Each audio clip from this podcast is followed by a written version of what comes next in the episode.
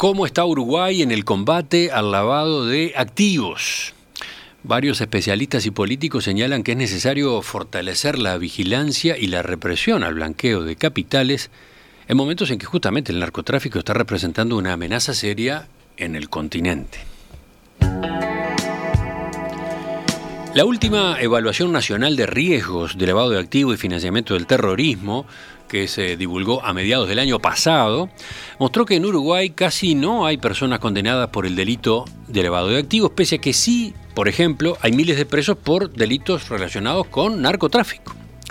Según Ricardo Gil Barne, que fue titular de la Secretaría Nacional para la Lucha contra el Lavado de Activos y Financiamiento del Terrorismo en los gobiernos de Frente Amplio, los datos muestran que Uruguay bajó la guardia en este tema. Cuando lo entrevistamos la semana pasada, aquí en Perspectiva, Gil Barne sostuvo que en el gobierno actual hay menor percepción del riesgo sobre el lavado de activos. Quedó pendiente de saber qué responden las autoridades y por eso es que en los próximos minutos vamos a dialogar con el doctor Gustavo Misa, supervisor de fiscalización de la Secretaría Nacional para la lucha contra el lavado de activos y financiamiento del terrorismo. Doctor Misa, buen día, gracias por acompañarnos. ¿Qué tal? Buenos días, un gusto, muchas gracias por la invitación. Sabe que capaz que conviene empezar con la definición más básica de todas, ¿no? Eh, por las dudas, ¿qué es lavado de activos? Y bueno, básicamente el lavado de activos es el, el, ingreso de capitales ilícitos a la economía formal a través de operaciones lícitas. Es decir, cuando los delincuentes o las organizaciones criminales quieren ingresar el dinero que obtienen a través de, de su renta criminal eh, utilizan canales de la economía formal para, para blanquear ese dinero y hacerlo aparecer como lícito. Básicamente esa es la, la definición internacional. ¿Y por qué eso es un problema? Disculpe la pregunta que capaz que es demasiado elemental, pero conviene a clarificarlo antes de seguir. Bueno, es un problema desde varios puntos de vista, ¿no? Eh, primero lugar, eh, se está legitimando dinero que proviene de actividades criminales con lo que al final del día lo que se está haciendo es fortalecer a las organizaciones criminales blanqueando ese dinero que obviamente lo van a utilizar para, para mejorar su infraestructura, para seguir creciendo, para cometer nuevos delitos y además tiene también varias consecuencias desde el punto de vista de la economía, ¿no? Genera burbujas este, financieras, eh, genera falta de competencia leal entre, entre organizaciones eh, lícitas, porque obviamente aquel que crea una, una organización para blanquear dinero no le importa competir a precio, sino que eh, evidentemente lo que le importa es legitimar ese, ese dinero ilícito. Entonces, eh, es, bastante complicado el tema del lavado de activos y por eso es que hace años se ha puesto el foco a nivel internacional en, tratar de combatirlo. Bueno, y ahora aclaremos qué es el organismo donde usted es a su vez supervisor de fiscalización. ¿Qué es la SENACLAFT? Bueno, la Secretaría para la Lucha contra el Combate eh, del Lavado de Activos y el Financiamiento del Terrorismo es un organismo dependiente de Presidencia de la República, con autonomía técnica, que básicamente tiene varias competencias, están todas ellas en el artículo 4 de la Ley 19.574, pero entre las más importantes está lo que es la, coordinación nacional del sistema antilavado, eh, la representación de Uruguay en en los organismos internacionales, como el GAFI, el GAFILAT, el ABEX, todos lo que son los organismos que controlan a Uruguay en este tema, la supervisión del, del sistema no financiero, es decir, de todos aquellos sujetos obligados no financieros, la capacitación de todos los actores del sistema antilavado, público y privado, y bueno, y ahora desde, la, desde este año también tenemos la, la competencia auxiliar de la, de la justicia apoyando a la, a la fiscalía especializada que se creó en materia de, de, lavado de activos. Sí, hay todo un sistema eh, de prevención nacional en esta materia, ¿no? La, la CENACLAF no actúa sola. A ver, por lo menos están el Banco Central con la Unidad de Investigación y Análisis Financiero, la Dirección General Impositiva, la Policía, donde hay un departamento de lavado de activos, y además el año pasado comenzó a funcionar esa Fiscalía Especializada. El sistema antilavado básicamente para, para que se entienda funciona a través de tres subsistemas. Tenemos el sistema preventivo, que es donde están los sujetos obligados, financieros y no financieros. Financieros tenemos los bancos, casas de cambio, este, empresas de seguro, etcétera. no financieros, que son todos esos, esos son supervisados por el Banco Central. Después tenemos los sujetos obligados no financieros, que son los, los que supervisa la SENACLAP, que ahí tenemos escribanos, abogados, contadores, inmobiliarias, rematadores, zona franca, bueno, son casi 14.000. Después este, tenemos el sistema de detección, que justamente lo que busca es que los sujetos obligados detecten a través de lo que es la licencia y el conocimiento del cliente operaciones sospechosas para reportarlas y ahí se genera lo que es el último subsistema que es el sistema represivo, que es donde ingresa ya la Fiscalía, el Ministerio del Interior y el Poder Judicial. Los organismos que componen el sistema antilavado son, son varios, ¿no? Lo que usted dijo, podemos sumar también de manera ampliada a la DGI, a la Dirección Nacional de Aduanas, al, este, al Banco de Previsión Social, a la Dirección General de Registros, o sea, a la Comisión Coordinadora, contra, que, funciona en la órbita de presidencia.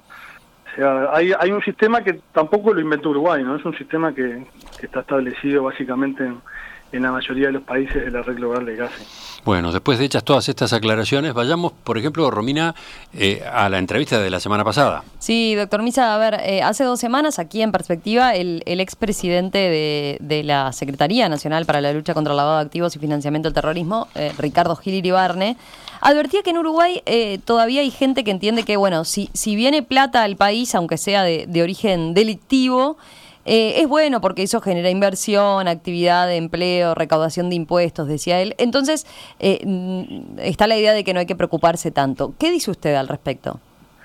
a ver, esa no es una percepción solo de Uruguay, pasa en varios países que, que son que se es más tolerante al lavado de activos por porque no se ve de manera directa el, el, digamos el, el, delito que hay detrás, ¿no? O sea, no es un delito de sangre donde donde es más este yo qué sé, menos tolerable.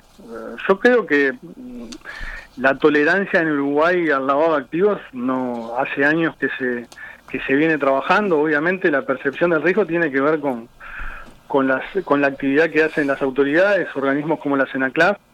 Yo no creo que se haya bajado la guardia, sino todo lo contrario. Uruguay ha ido mejorando los controles, ha ido incorporando nuevos sujetos obligados desde hace cinco años para atrás se ha mejorado la normativa, se han, se han dotado de mayores recursos a los, a los organismos.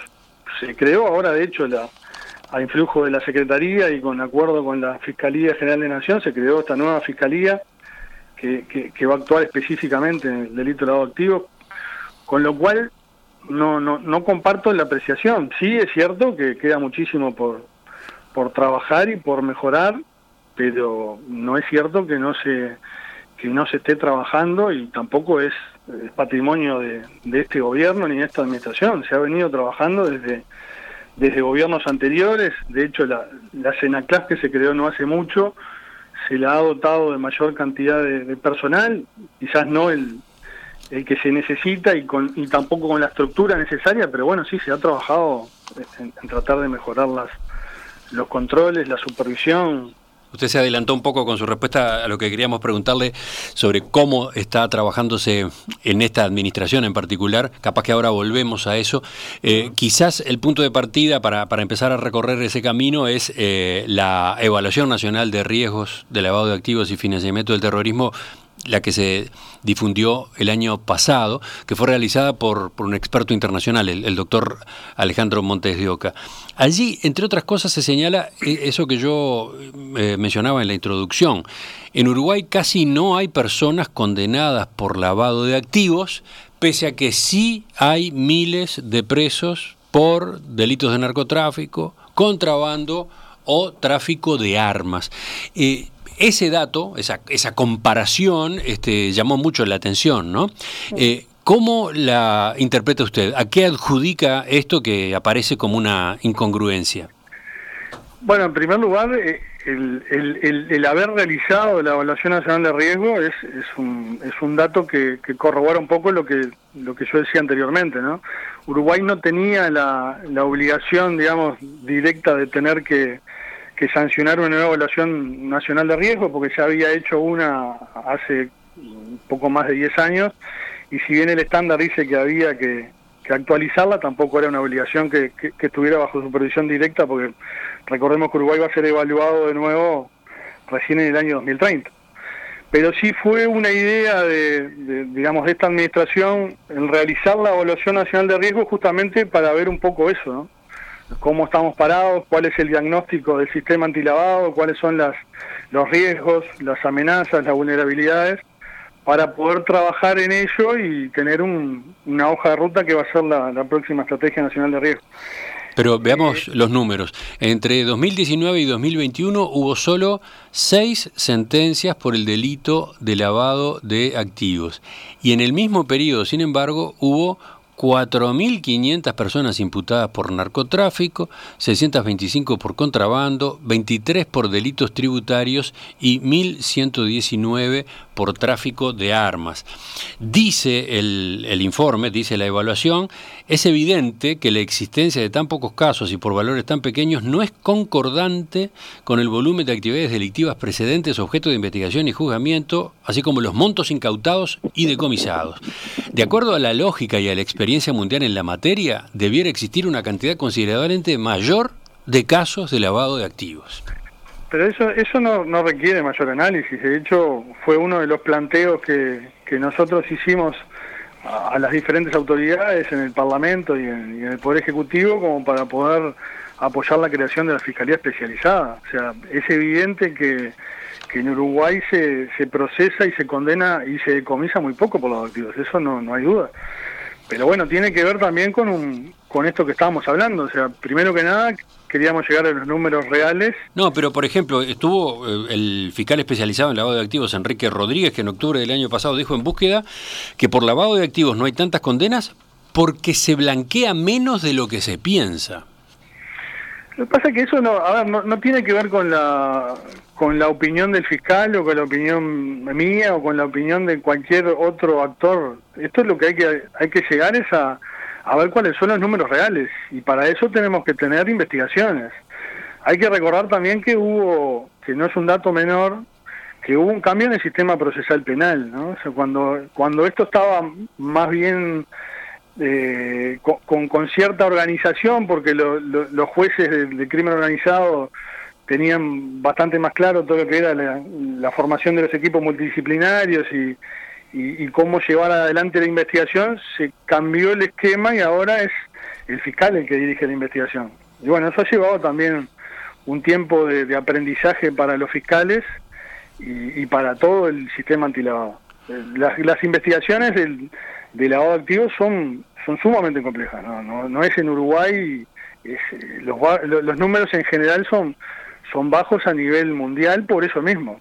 Pero bueno, no, no es una excusa, digo, la idea es mejorar el sistema y, a eso se, tratamos de, hacerlo con, la creación de la Fiscalía Especializada. También llamaron mucho la atención las declaraciones que hizo el, el actual secretario nacional para la lucha contra el lavado de activos y financiamiento de terrorismo, Jorge Chediak, que mm, en una entrevista en búsqueda señalaba que no hay país en el mundo que pueda mostrar resultados espectaculares porque este es un delito muy difícil de perseguir. ¿Cuál era la frase de Concretamente decía, si estuvo bien hecho el lavado de activos, si hubo los adecuados asesoramientos a los delincuentes para poder ingresar a la actividad económica esos dineros de origen delictivo y, cubrieron el rastro adecuadamente, es muy difícil, decía él, hacer la ingeniería inversa.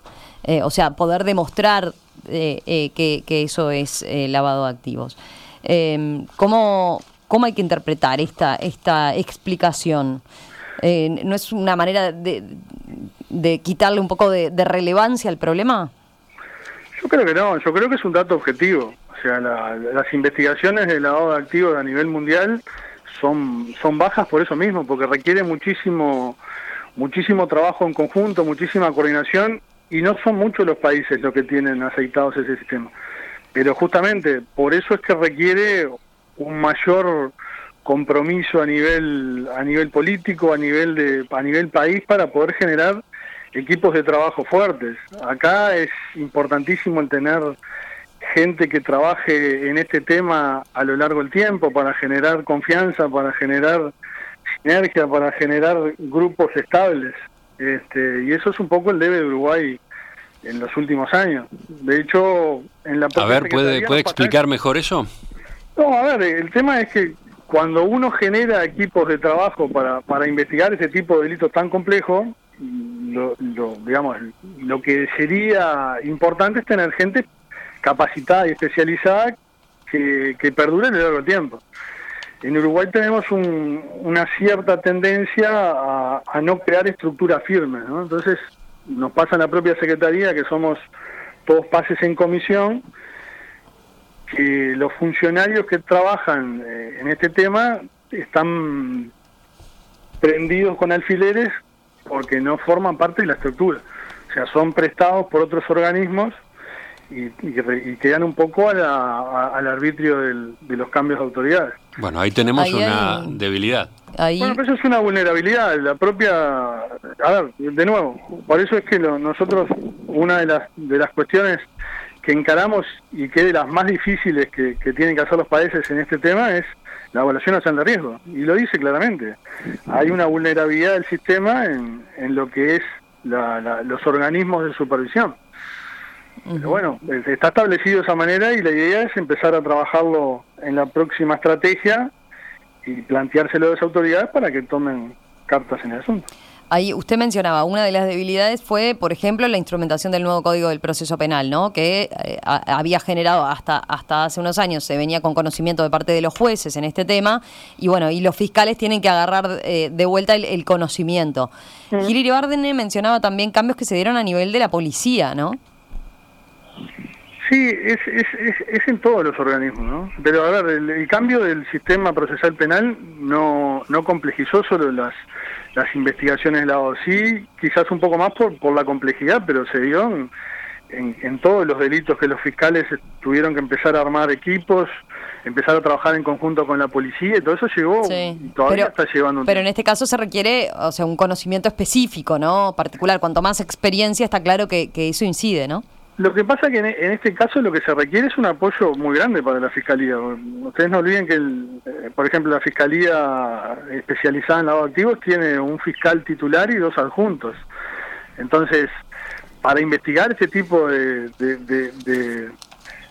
de, maniobras financieras requiere del apoyo del resto de los organismos. Léase, este, Secretaría eh, nacional para la lucha contra los activos, como somos nosotros, que somos auxiliares ahora de la Fiscalía, la Dirección General Impositiva, la Dirección Nacional de Aduanas, todos esos, esos organismos conforman el sistema y tienen que apoyar al fiscal, porque obviamente el fiscal no puede avanzar solo en, en una investigación de este tipo.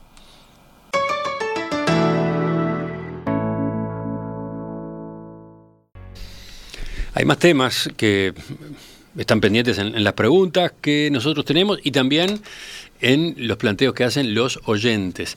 Bueno, por ejemplo, ¿qué ocurre con el, número de reportes de operaciones sospechosas? ¿Por qué es bajo eh, en nuestro país? Eh, ¿Qué pasa con los cambios que introdujo la LUC, sobre todo en materia de bancarización? Bueno, de esos y otros puntos vamos a estar conversando en la segunda parte con la entrevista a Gustavo Misa, abogado, supervisor de fiscalización de la Secretaría Nacional para la Lucha contra el Lavado de Activos y Financiamiento del Terrorismo. En perspectiva, desde 1985, periodismo profesional e independiente.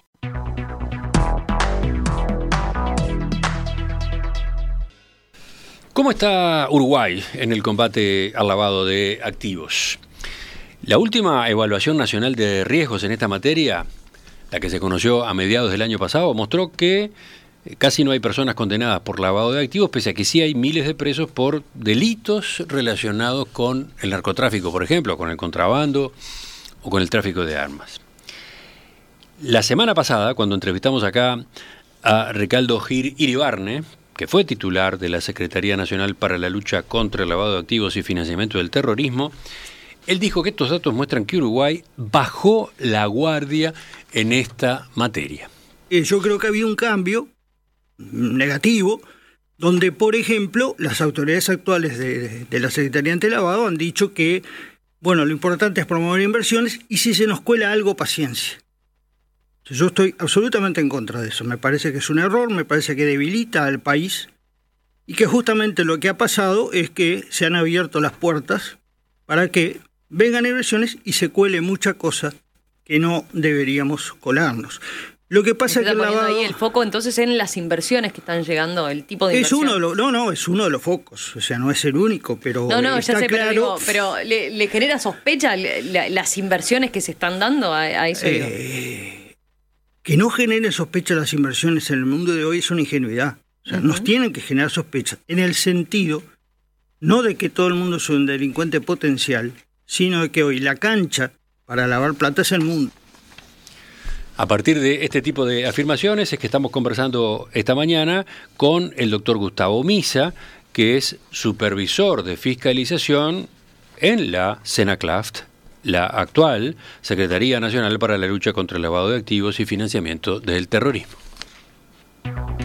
En perspectiva, desde 1985, periodismo profesional e independiente. Justamente antes de seguir, doctor Misa, sobre esta parte de las declaraciones de Gil Iribarne, ¿qué dice usted? Eh, bueno, a ver, en principio yo no en ningún momento escuché a, la, autoridad máxima de la Senaclan, que es el doctor Cheyak, decir eso que dice el contador el contador Gil, a quien respeto mucho y además aprecio porque además de saber mucho del tema, es, una persona que está muy interesada en el seguimiento de todas estas, estas cuestiones. Pero justamente nosotros desde la Secretaría lo que hemos hecho es todo lo contrario, es tratar de generar esa percepción de riesgo. La percepción de riesgo de lavado no es algo que, nazca naturalmente. Sí, él, él, no lo decía necesariamente por, por la CENACLAF, ¿no? sino en general como los actores del sistema. Yo creo que él dijo ahí, las autoridades este, actuales de la CENACLAF han dicho que si se cuela alguna inversión, yo creo que quizás no, no fue lo que quiso decir, pero, pero la realidad dista mucho de eso. Nosotros hemos trabajado eh, en pos de, que la percepción de riesgo de, ser utilizado como vehículo para el lado activo, porque es lo que pasa con los sujetos obligados, este, esté presente. De nuevo, él señalaba que, en el año 2005, en, el comienzo de las administraciones del Frente Amplio, se acercaban al, al, gobierno de la época inversores que ofrecían de todo y cuando se investigaba un poco se observaba que estaban quemados a nivel mundial como riesgosos. Pero eso sigue pasando y de hecho es, los controles ahora son mucho mayores que en el 2005. O sea, estamos hablando que Uruguay eh, en el 2017 sancionó la ley integral contra el lavado de activos en donde lo que hizo básicamente es pasar a una sola ley todas las, las normativas que había dispersas en la materia, se agregaron varios sujetos obligados, se creó la supervisión directa de la de la Secretaría de, de la Secretaría Nacional para la Lucha contra el Lavado, o sea, se, formó el sistema como, como hoy funciona, ¿no? La realidad es que pueden haber habido actuaciones anteriores y, seguramente hayan sido buenas, pero lo que se hizo posterior a eso ha sido seguir avanzando. El propio, la propia, las propias administraciones siguientes del Frente Amplio, bueno, de hecho la, secretaría anterior que estaba comandada por el contador Espinosa trabajó muy bien. O sea, creo que en esto hay una continuidad y, y no solo de las autoridades, sino de, de las, digamos, de las, de los organismos en la materia que, que estamos intentando trabajar. Obviamente falta y en eso no, no, no se puede discutir con el contador Gil, pero, pero que se ha hecho, se han hecho cosas y, y se ha intentado mejorar el sistema, eso es, es real. Volviendo a la, a la, evaluación nacional de riesgos de lavado de activos, allí eh, otro de los datos que aparece es que el número de reportes de operaciones sospechosas es bajo. Eh, ¿Usted cómo analiza esa situación?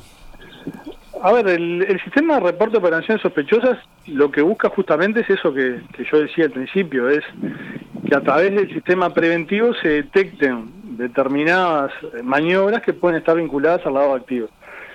Eh, eh, es, solamente eso, ¿no? Recordemos quiénes tienen que hacer esos reportes de operaciones sospechosas. Y bueno, ahí tenemos los sujetos obligados financieros, que son todos los supervisados por el Banco Central, básicamente los que reportan prácticamente el 90% son los bancos.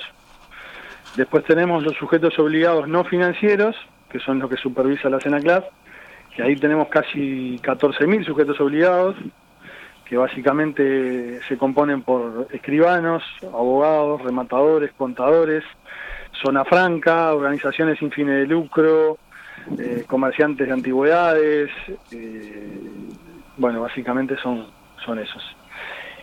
Justamente lo que ellos tienen que hacer es, es la debida diligencia del cliente, que es conocer a su cliente, a efectos de, de poder analizar si están en presencia de una operación sospechosa o inusual que la tengan que reportar al, a la Unidad de Información y Análisis Financiera del Banco Central. En Uruguay el número está entre 700 y 800 denuncias o, reportes de operaciones sospechosas. En Chile el promedio es 5.000, en Paraguay el promedio es 10.000. Lo que pasa es que ahí la discusión que se da, y esto es una discusión que se, se mantiene a nivel internacional, es lo importante de los reportes es que se reporte lo que hay que reportar. O sea, hay países en donde el número de reportes es exponencial, pero cuando, cuando se va a las condenas, que es lo, que importa al final de todo esto, hay tres, cuatro, cinco condenas. Entonces, lo importante es que se reporte lo que tenga que reportarse. Evidentemente, el número de reportes históricos de Uruguay ha sido bajo. Y en función de eso, lo que se, lo que se ha hecho es tomar ciertas medidas como aumentar la, la supervisión en, en ciertos sectores que son de mayor riesgo de ser utilizados por lado activos, como es el sector inmobiliario, el sector de zonas francas. Y bueno, fue un poco ahí donde la Secretaría se puso el foco en estos años y se está supervisando, digamos, en, en promedio más y se está sancionando en promedio más. ¿Se está sancionando? Y sí, se están poniendo sanciones, no, no necesariamente pecuniarias, pero se está sancionando a, sectores que ya han sido multi-inspeccionados, se los está sancionando más. ¿sí? De hecho, va a salir la memoria de, la Secretaría en, probablemente cuando salga con el inciso presidencia y el año pasado de 200 eh, inspecciones se pusieron 50 sanciones. Entonces, Cuéntenos, a ver, eh, para que el oyente entienda, eh, qué son estas inspecciones. Y bueno, la Secretaría lo que hace a sus sujetos obligados a sus sujetos supervisados le hace fiscalizaciones, que pueden ser fiscalizaciones a distancia, vía, vía remota, o fiscalizaciones in situ cuando van los, los fiscalizadores a, se apersonan en la oficina del sujeto obligado y le piden básicamente que presente lo que es los controles en materia antilavado, la debida diligencia del cliente, eventualmente el origen de fondos, y ahí lo que se analiza es si el sujeto obligado dio cumplimiento a la normativa de prevención. Por ejemplo, un escribano, por ejemplo, una inmobiliaria, estamos hablando de, esos casos, ¿no? Exacto, sí, sí, sí. ¿A un abogado? También, sí, sí. Y usted decía entonces, de, de esas inspecciones que se hicieron, ¿cuál fue el resultado? Y hubo inspecciones eh, más o menos en el promedio de la Secretaría Histórico, donde se ha sancionado un poco más, se ha intimado también al cumplimiento de obligaciones cuando no se cuando no se detectan y no son tan relevantes como para ser sancionadas, se los intima a los sujetos obligados para, para que cumplan. Recordemos que esto, esto es una obligación que Uruguay tiene en la materia, ¿no? O sea, Uruguay está supervisado por, por el Grupo Acción Financiera Latinoamericana y una de las obligaciones que tienen los, los organismos de supervisión es hacer fiscalización y sancionar. Doctor Misa, eh, usted cita lo de la debida diligencia. Em, sin embargo, en, la LUC se probó, se introdujo lo que es la debida diligencia simplificada, ¿no? Que básicamente ese cambio le permite a actores no financieros, como, como escribanos, hacer controles más laxos si eh, el pago, el, dinero que está de por medio, viene del sistema financiero. Em, ¿Eso no, no ha incidido efectivamente también en, en una baja en los reportes? A ver, eso se ha planteado y, nosotros justamente lo, lo, que, lo que hicimos para, para ver si eso er, era, cierto o no fue aumentar el, el, número de, inspecciones en, en, este tipo de, de, sectores de riesgo. De riesgo, a ver, aclarémoslo porque muchas veces hay gente que se enoja con esto. De riesgo de ser utilizados para el lavado activo, no de, de riesgo de lavar activos. No es lo mismo. Sí, sí, claro. Son cosas diferentes. Entonces, eh, lo que se hizo fue supervisar, inspeccionar más, y, justamente un poco el resultado es ese que, que, les decía antes. Lo que se hizo fue a mediados del año pasado, cuando vimos que, que las inspecciones estaban bastante flojas, citamos a los a los dirigentes de, de, determinadas asociaciones y cámaras para plantearles estos temas. Se generaron talleres, se generaron capacitaciones eh, en Montevideo y el interior para, para, para esto que decíamos. Pero ¿qué, fue, ¿qué fue lo que se puntualizó a, propósito de, esto, de la debida diligencia simplificada? Porque en definitiva lo, lo, que está de partida, lo que está de fondo es que eh, si, si la transacción viene de un banco, se parte de la base que el banco ya hizo un control efectivo, ¿no? Lo que dice la, la, la, LUC es el artículo 17 de la, de la ley actual, lo que dice es que si el medio de pago es electrónico, si se utiliza un medio de pago electrónico en la operación, se parte la base que hay una presunción simple de riesgo bajo. Entonces el sujeto obligado que interviene lo que puede hacer es aplicar, siempre y cuando no se den otros elementos que aumenten el riesgo, la debida diligencia simplificada, que básicamente lo que la diferencia de la intensificada es no pedir origen de fondo. Eh, eso lo que generó, sí es cierto, es en algunos eh, actores o en algunos sujetos obligados una cierta percepción de que en realidad no había que hacer nada. Y eso fue lo que les decía que, que lo vimos reflejado en, la, en las inspecciones. O sea, hay quienes entendieron mal el mensaje, entendieron que en realidad ya no había una, una presunción de riesgo, sino que había directamente, no había posibilidad de lavado activos. Entonces, hubo colectivos en donde se dio que no se aplicaban controles. Mm. Pero digo, tiene que ver más, más con el mensaje quizás que con la modificación normativa y en eso fue que estuvimos trabajando con a través de talleres eh, online, a través de talleres presenciales, justamente capacitando a los sectores y explicando lo que fue la, la, la modificación normativa. Si eso cambió o no, y si va a haber menos o más reportes, y bueno, hay que irlo viendo y monitoreándolo, y si eso fue así, habrá que ver si se puede modificar la ley. Esto fue un cambio que hizo el Parlamento. Mm. Hubo otra modificación que introdujo la LUC, eh, la Ley de Urgente de Consideración, que también generó controversia en esta materia. Romina. Sí, el, cambio que se introdujo la ley de bancarización, ¿verdad? Antes cualquier operación por más de 5 eh, mil dólares debía estar bancarizada. Hoy se puede hacer operaciones con, con efectivo por fuera de los bancos por hasta 150 mil dólares. Eh, ¿Esto no le quita trazabilidad a los giros de dinero? ¿No, ¿No favorece de alguna forma el lavado de activos? No, pasa que ahí la ley cierra, cierra bastante bien, porque en realidad hubo una modificación, sí es cierto, que liberalizó los medios de pago, pero desde el punto de vista de la, de la persecución del lavado de activos, el uso de efectivo es una presunción de riesgo alto. ¿Qué quiere decir esto? Que si hay un sujeto obligado que interviene en una operación donde se está utilizando efectivo, ya esa presunción que hablamos de riesgo bajo no corre. Entonces tendría que hacer los controles de una debida licencia intensificada. Entonces, si bien se liberalizó en cierta medida el uso efectivo, no se liberalizó el control desde el punto de vista de la prevención. sí, dice, dice el informe. Dice el informe de evaluación del año pasado, la primera característica de la que abusan predominantemente los lavadores de activos y los financistas del terrorismo es el efectivo y los instrumentos negociables al portador. Y eso es verdad, sí. sí mismo el informe de amenazas regionales de Gafilat ha identificado el uso de efectivo como la vía preponderante para lavar activos de origen ilícito en la región. Eso es cierto, sí, es así. el efectivo, por eso nuestra normativa establece que cuando hay presencia de efectivo en una operación, hay un riesgo alto de lavado de activos. No porque, no porque se esté lavando activos, pero sí porque es una, es una tipología que se utiliza para lavar activos. Entonces, en resumen, a propósito de este cambio, en resumen, a, propósito del cambio, lo, que se liberalizó y el Parlamento entendió que, había que hacerlo era el uso del de efectivo en determinadas operaciones y hasta determinado monto.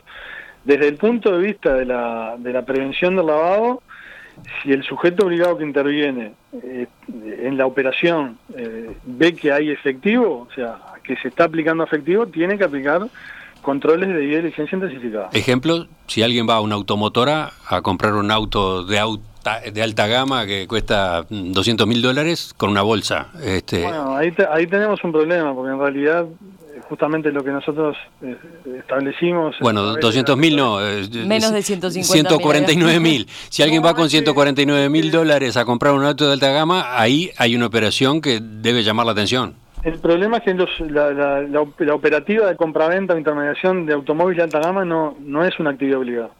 Es una de las, de las acciones recomendadas de la, de la evaluación nacional de riesgos es que se debería de sumar ese sector a las actividades obligadas y rever otros que capaz que no son tan necesarios. Y ahí en ese sentido, se, por ejemplo, ¿es un rubro que se, se está pensando en incorporar o hay alguna acción en ese sentido? Bueno, justamente ahí se está trabajando en la evaluación nacional de riesgos fue el diagnóstico. Mm. Ahora se está trabajando en lo que es la, la implementación de las acciones recomendadas, que es la estrategia nacional de riesgos que es lo que probablemente en el, en el primer trimestre de este año ya lo, la Secretaría lo presenta al Poder Ejecutivo. Y bueno, esa es un poco la hoja de ruta para, el, para este gobierno y el que viene de los cambios que serían necesarios para fortalecer el sistema. Otra de las recomendaciones venía a propósito de las sociedades anónimas deportivas, ¿no? Bueno, pues ya se incorporaron, ya, ya son sujetos obligados. En la rendición de cuentas lo, las incluyeron como sujetos obligados. O sea que este punto ya está incorporado. Acá, esto que estaba en el informe de mediados del año pasado, ya este, se tildó, digamos.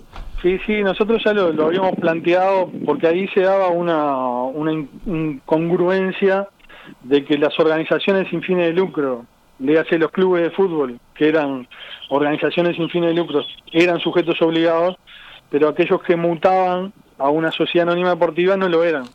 Entonces se había planteado ya hace un tiempo y ahora en la última rendición con junto con la Secretaría Nacional de Deportes se, se, promovió que se que se incorporaran como sujetos obligados y ya lo son. Doctor Gustavo Misa, hacemos la segunda pausa y enseguida una pregunta más. Bárbaro. En perspectiva, periodismo para la era digital.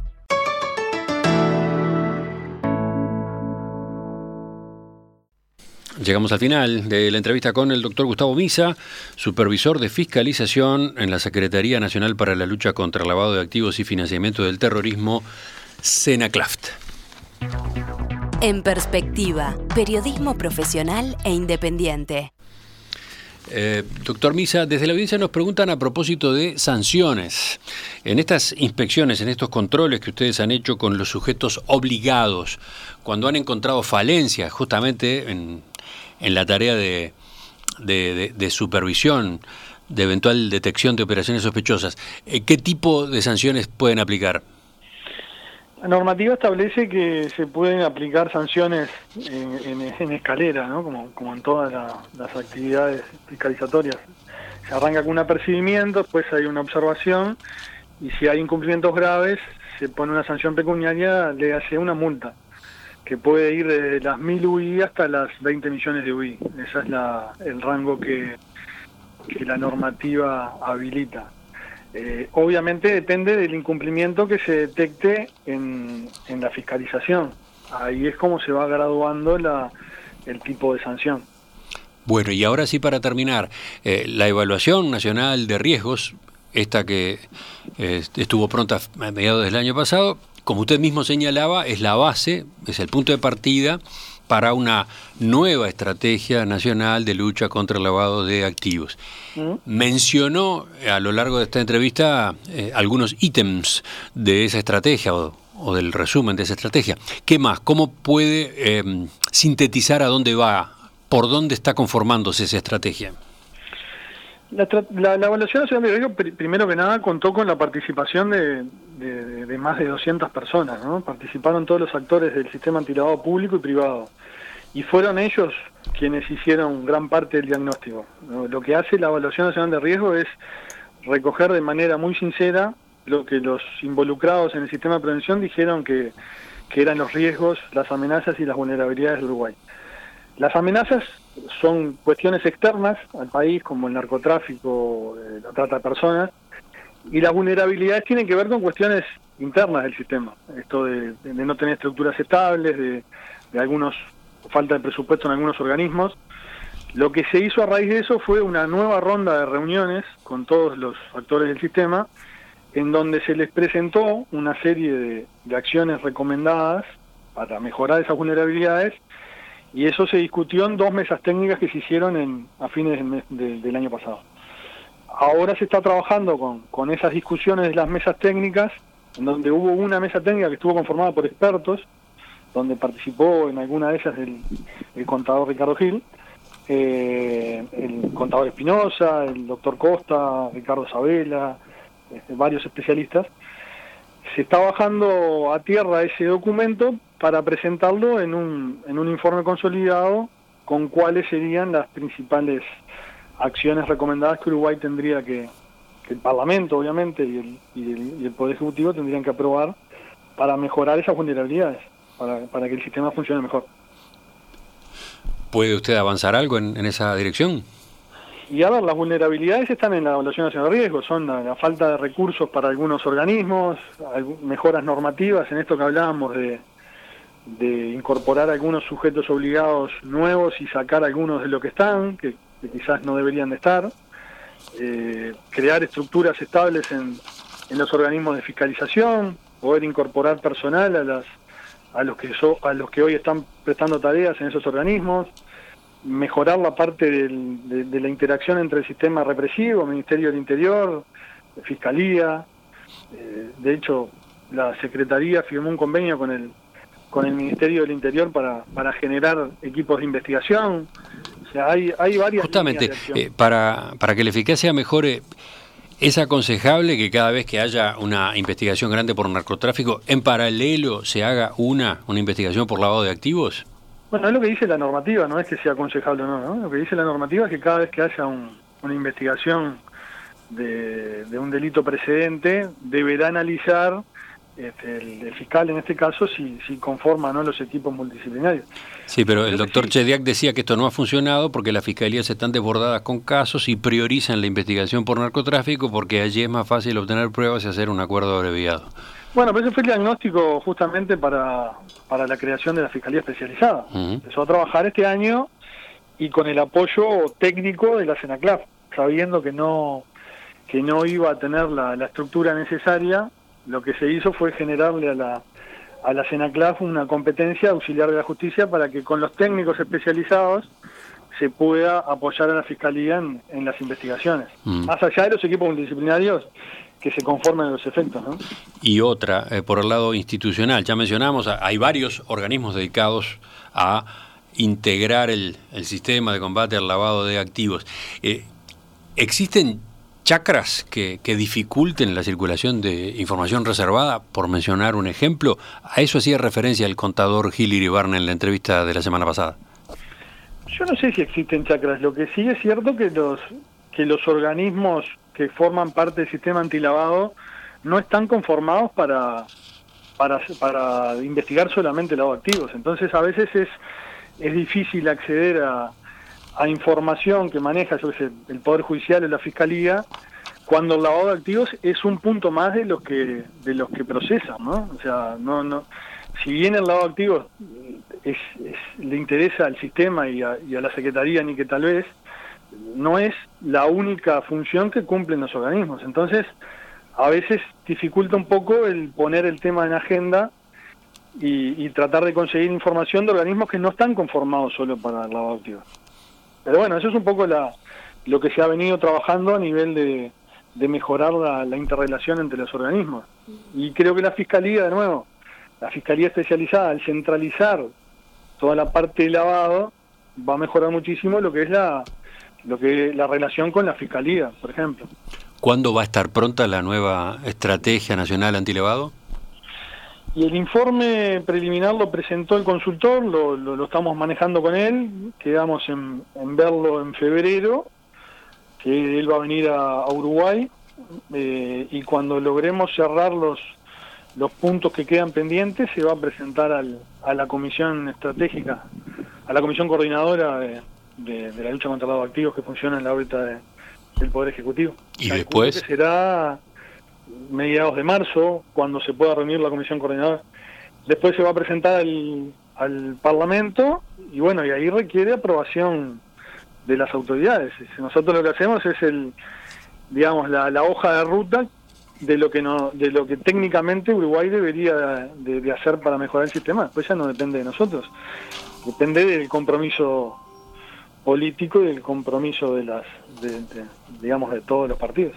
Doctor Gustavo Misa, abogado, supervisor de fiscalización en la SENACLAFT, la Secretaría Nacional para la Lucha contra el Lavado de Activos y el Financiamiento del Terrorismo.